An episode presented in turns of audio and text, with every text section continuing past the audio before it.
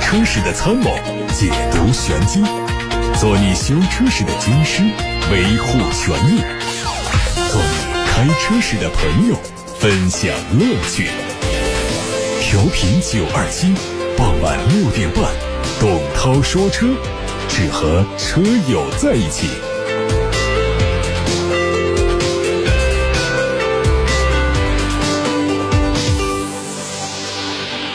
我是董涛，今天节目直播，首先还是要给大家带来今天的汽车资讯。今天的头条啊，跟中保研有关系，同时呢，我也会宣布我们今天欢迎大家对中保研的这次的碰撞成绩做出评价，同时对于明星产品大众帕萨特补考的优秀成绩，大家发表高见。说日前呢，沉寂了六个月的中保研突然发布消息。已经完成了2020年的第二批第十六到二十款车型的碰撞测试。测试的车型包括哈弗 H 六、本田皓影、领克零三、马自达阿特兹，还有大众帕萨特。其中啊，本田皓影在百分之二十五偏置和侧碰当中获得了 A 良好，整体评价 G 优秀。马自达阿特兹在百分之二十五的偏置碰撞当中获评 M 一般，整体评价 A 良好。哈弗 H 六压顶和整体评价 A 良好，领克零三和大众帕萨特获评 G 全面优秀。因此，欢迎各位今天通过我们的互动平台八六八六六六六六热线以及董涛说车微信公众号，发布一下对中保研这次碰撞测试的结果的评价，尤其是对于帕萨特这次补考的成绩的评价。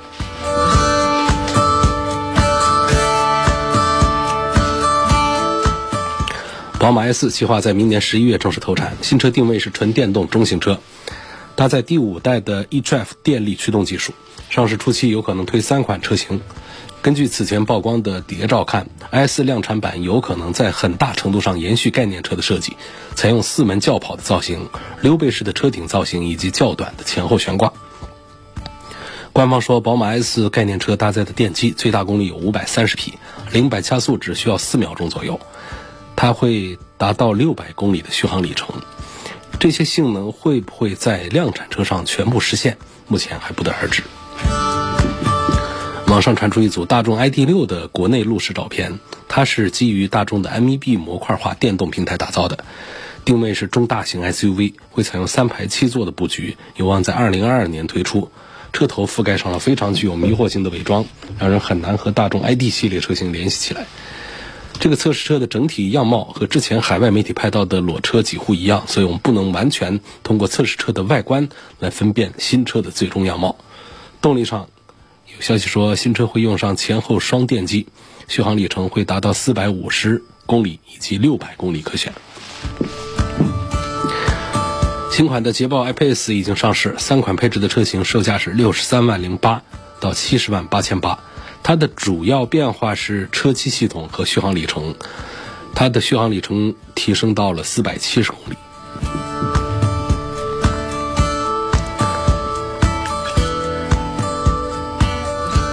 看看吉普牧马人的消息，二零二一款的吉普牧马人正式上市了。售价区间保持不变，还是四十二万九千九到五十三万九千九。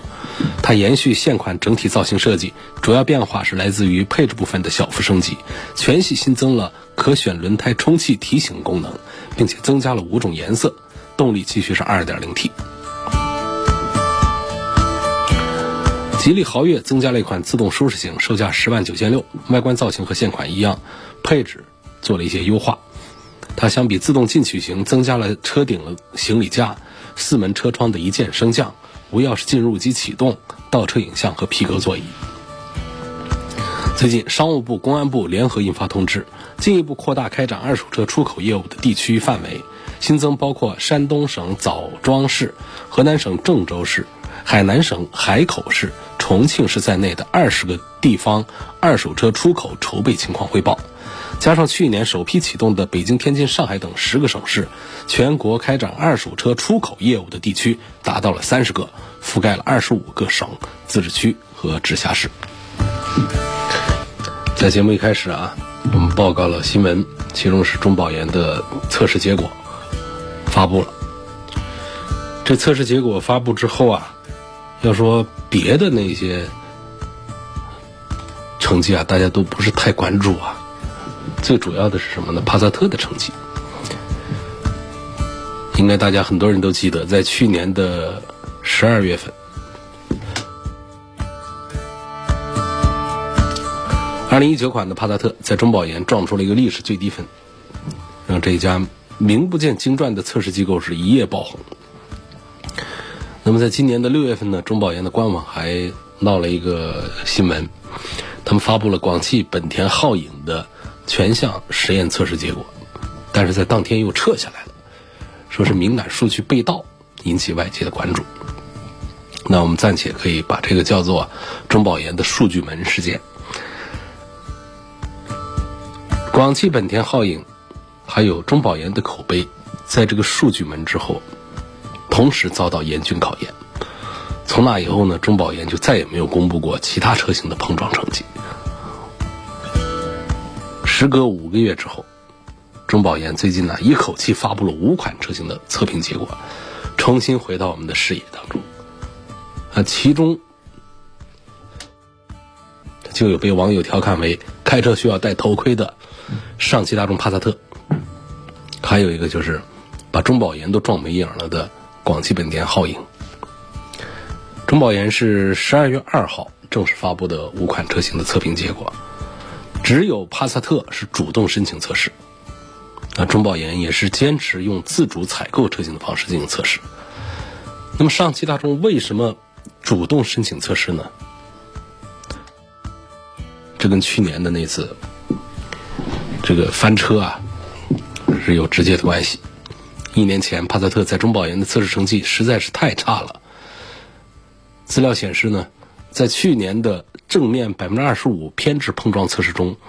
二零一九款帕萨特不仅发生了 A 柱弯折断裂的严重事故，而且方向盘也发生位移，导致假人绕开安全气囊，头部直接砸在了中控台上。可以说，这样的表现，如果是放在现实生活环境当中，那基本上这个司机啊，可能就就没了。所以这个 A 柱断裂门呢，引起舆论哗然，也直接导致帕萨特乃至整个上汽大众的销量滑坡。尤其在今年的元月份，帕萨特的销量直接跌出了前十五名，跌幅将近百分之五十。线下优惠幅度增加了好几千块钱，也挽不回它的销量颓势。啊，据说到现在最低配的帕萨特已经到了十三万的。段位了，帕萨特啊，到了十三万的段位了。对于长期保持 B 级车销量第一梯队，甚至是销冠的帕萨特来说，整个这今年的这几个月啊，这销量跌幅超过百分之二十的这个成绩，甚至还比不上那二线的一些竞争对手，比如说君威啊，啊这些天籁呀这些二线的对手。原来他跟这个雅阁啊，跟这个凯美瑞他们都是一线的，所以说。这一次的测试成绩，不管是对于说帕萨特这个单一车型来说，还是对整个上汽集团来说，都至关重要。就这一次的帕萨特的成绩呢，没有再拉垮，甚至放在中保研的历史碰撞测试成绩上，也能排进前三啊。那么这一次的这个成绩可以看到呢，它的参评的车型是二零二零款的二八零 TSI 商务版，这也是全系的最低配。车内成员的安全指数为优秀，内部的四个分项也全部得到了优秀的评价，这是最高级的评价了。和老款的表现相比啊，那简直一个天上一个地下。它不仅仅在耐撞性和维修经济指数这一项当中获得 A 的这个评价，嗯，但这一项呢，它在同时在测评的其他的五款车当中，这个成绩也是还不错的。在大家非常关注的正面百分之二十五的偏置碰撞当中，二零二零款的帕萨特的表现很出色，A 柱完好无损，侧气帘也起到了一定的作用，正面气囊没有出现明显跑偏，单向评分全部是 G。那这跟去年的 A 柱大幅度的变形，假人一头栽在仪表台上相比，安全性看起来是大幅度提高了。所以现在我们就要关注它到底是哪里做了一些变化呢？公开的资料显示啊，这一次测试的2020款的帕萨特二八零 TSI 商务版是上汽大众在今年九月份推出的一个中期改款。从官网的信息来看呢，这个车的重量从此前的一千四百五十五公斤增加到了一千四百七十公斤，增重了十五公斤，并且标配了侧边的安全气帘和安全气囊，其他配置没有明显变化。所以我们有理由来推测，这个改款车型重了十五公斤，是不是主要加强了 A 柱的强度呢？但是这个说法目前还只能是猜测的状态啊。整备质量变化是否因为安全结构变化引起？官方对此目前也没有给出一个任何的说明。所以这就是我们这次提到的这个帕萨特的补考成绩。那上汽大众的官网刚刚已经把帕萨特的这次补考成绩挂到了首页上最显眼的位置啊。那么各位网友、各位车友们就可以参与互动，发表观点了。碰撞成绩补考获得高分，这帕萨特的口碑能不能快速的回到原来的巅峰状态呢？目前很多媒体的答案是否定的，因为在经历了广汽本田皓影的那个数据门之后啊，你这个中保研的公信力也受到了影响，所以你现在再做补考，我们也拿不准这个补考当中有没有舞弊的嫌疑呀。各位。你们怎么看？关于帕萨特这次补考全面获得优秀的成绩，你信还是不信？欢迎通过“董涛说车”微信公众号留言互动，也可以通过八六八六六六六六留言说话。今天节目我们提出了一个话题，关于中保研刚刚发布的新的碰撞测试结果，帕萨特获得了全面优秀的成绩，大家信不信？怎么看？我看到还是很多朋友表示不信的。我们挑几条留言跟大家分享一下观点啊，念一念。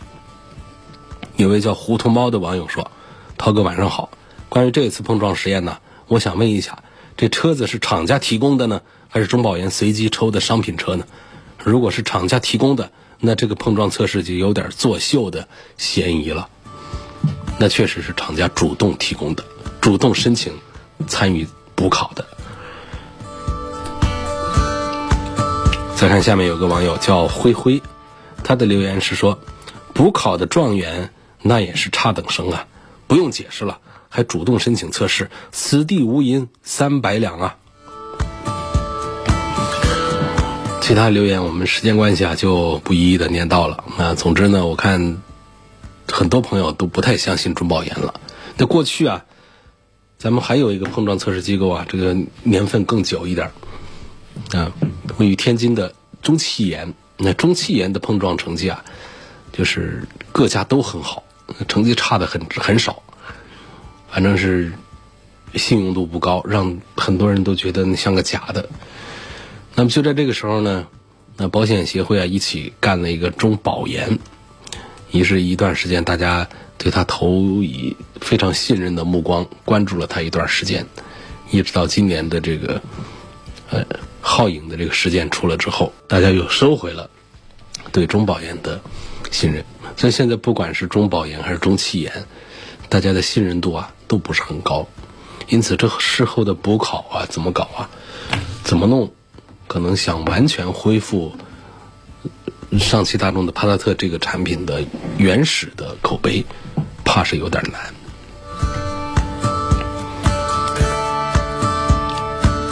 下面有个问题，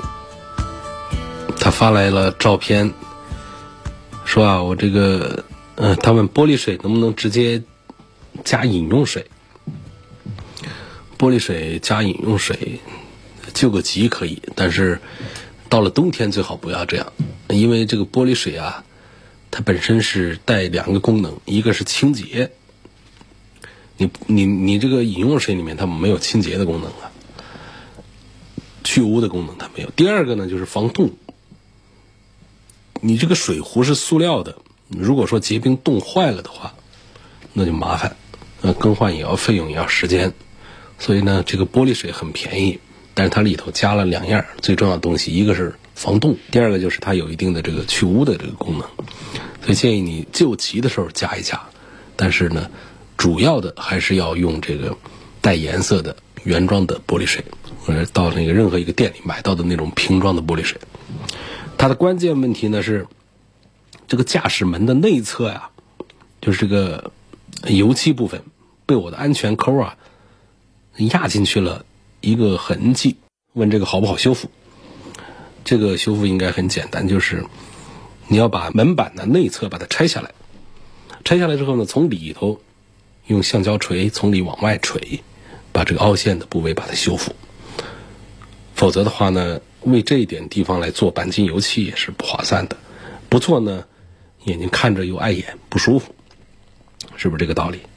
下面有个问题问说，我的车做了常规保养之后，行驶三百公里，发现机油超过标尺高位五公分。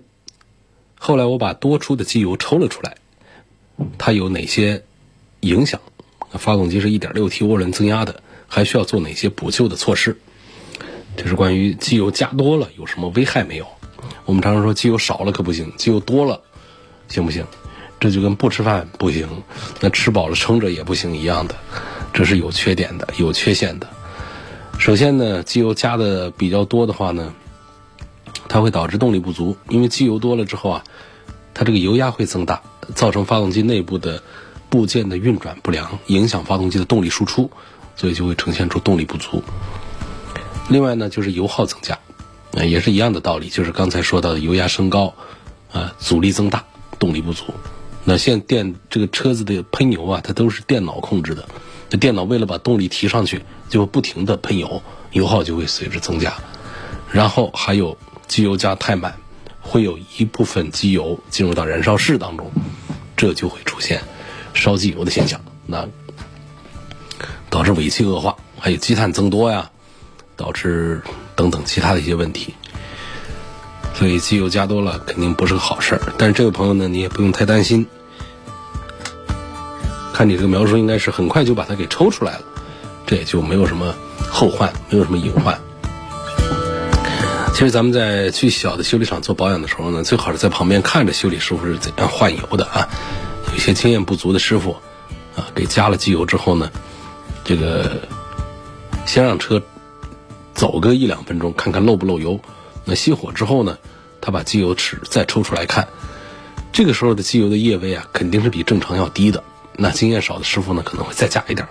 这时候油量就已经是增多了，加多了啊。所以最好是在车子静止的时候看机油尺，确实多了的话，马上就是放出来一点儿少了的话再加一点儿这有一个大概的一个这个量的一个概念，给到我们的新手朋友们。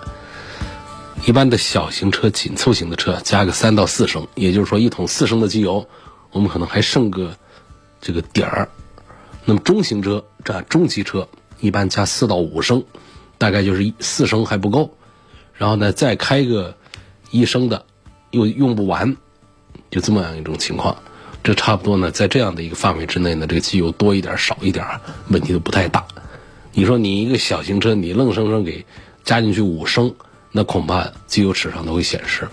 很明显的多了，包括我们的机油报警灯。那机油报警灯，它不仅仅是说我们机油缺的时候才亮起的，那机油加多了，它也会亮起来。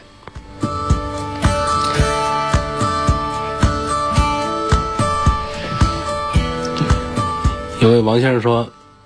如果我自己有时间的话，买新车上牌和上保险，是让 4S 店代办呢，还是自己办更好？”我觉得，既然你都有时间，那肯定应该是自己办更好。这不是钱不钱的事儿，我们给这个车上身份证、上牌照，这过程啊，咱们体验一下，啊，这是非常，尤其是我们不是做汽车行业的啊，就是我们这个车主们体验一下这个过程，这是人生的一个经历啊。另外呢，现在我们车管所啊，这个智能化的程度啊，便民化的措施啊，非常的丰富。其实大家现在去上牌照的话呢，不是想象中的过去。排大队呀，很难受啊。其实现在都是非常智能化的、非常人性化的一些管理的措施。所以各位呢，如果时间允许的话，不为钱的事儿啊，咱不提说节约给 4S 店的那点儿那个代办费，不提钱的事儿，咱们都有钱嘛，是不是？就是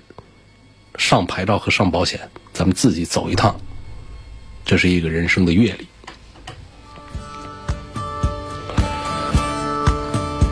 下面有问操控性三大件方面评价一下昂科威 S、探岳、领克零一、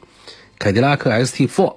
还有福特锐界，谁更适合三十六到六十一岁的人开？你这个跨度也太宽了，你也就是说小年轻，嗯，这个只要不是小年轻的车就可以。那这里面领克零一啊这些还是年轻化一些，你可以把它们排除在外，包括凯迪拉克 ST4。呃，所以这位朋友呢，我向你建议呢，一个是昂科威 S，二个是探岳，三个是福特的锐界。但是你要从这个操控性和三大件这方面来讲呢，可能这三个产品，呃，昂科威 S 优势稍大一丁点儿啊，然后就是探岳，最后是福特的锐界，其实也是值得考虑一下。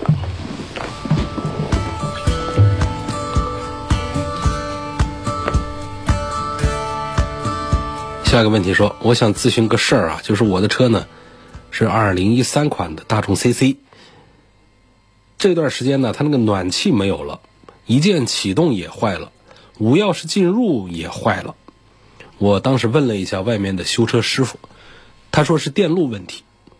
电路问题为什么会导致暖气没有呢？一键启动也没有呢？我就想问一下你，这是不是个电路的问题？如假包换，这肯定是一个简单的电路问题啊，并且还不是个很复杂的一个电路问题。但而且这个维修呢，换件呢、换配件呢，这各方面你都不用担心，肯定很便宜。关键就是很多店里啊，可能不大愿意帮你做这个事儿，因为排查电路是特别费工时又吃力不讨好的。排查完了之后也换不了什么大毛病、大大零件，也挣不了多少钱。所以呢，很多店呢可能都不大愿意帮你排查这个故障。你这个暖气它也是电控的，啊，虽然说暖气它是来自于啊我们这个散热的温度啊怎么样，这这这个都是热的产生原理，但是我们的控制原理部分都是电路的，然后还有无钥匙进入、无钥匙启一键启动，这都是电路部分的一些毛病，需要排查，肯定是电路的问题。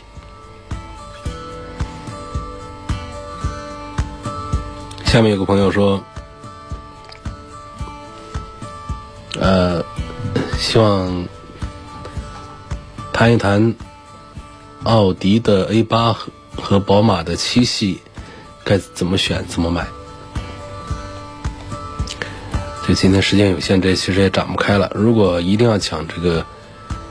呃绝对性价比的话呢，这两个车在一块儿还是 A 八的性价比要更好一些。这个奥迪呢，在大家心里形成一个惯性气场啊，这个官方的代表。低调大气稳重优雅啊，不像奔驰那样高调，而且它主打科技，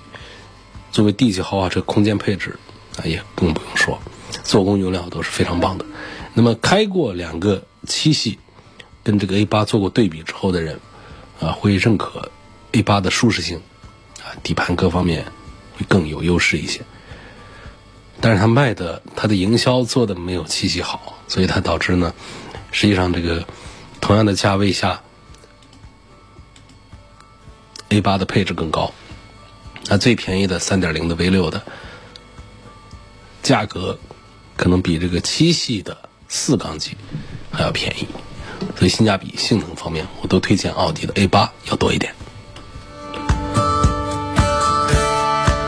今天就说到这儿，感谢各位收听和参与晚上六点半到七点半的董涛说车。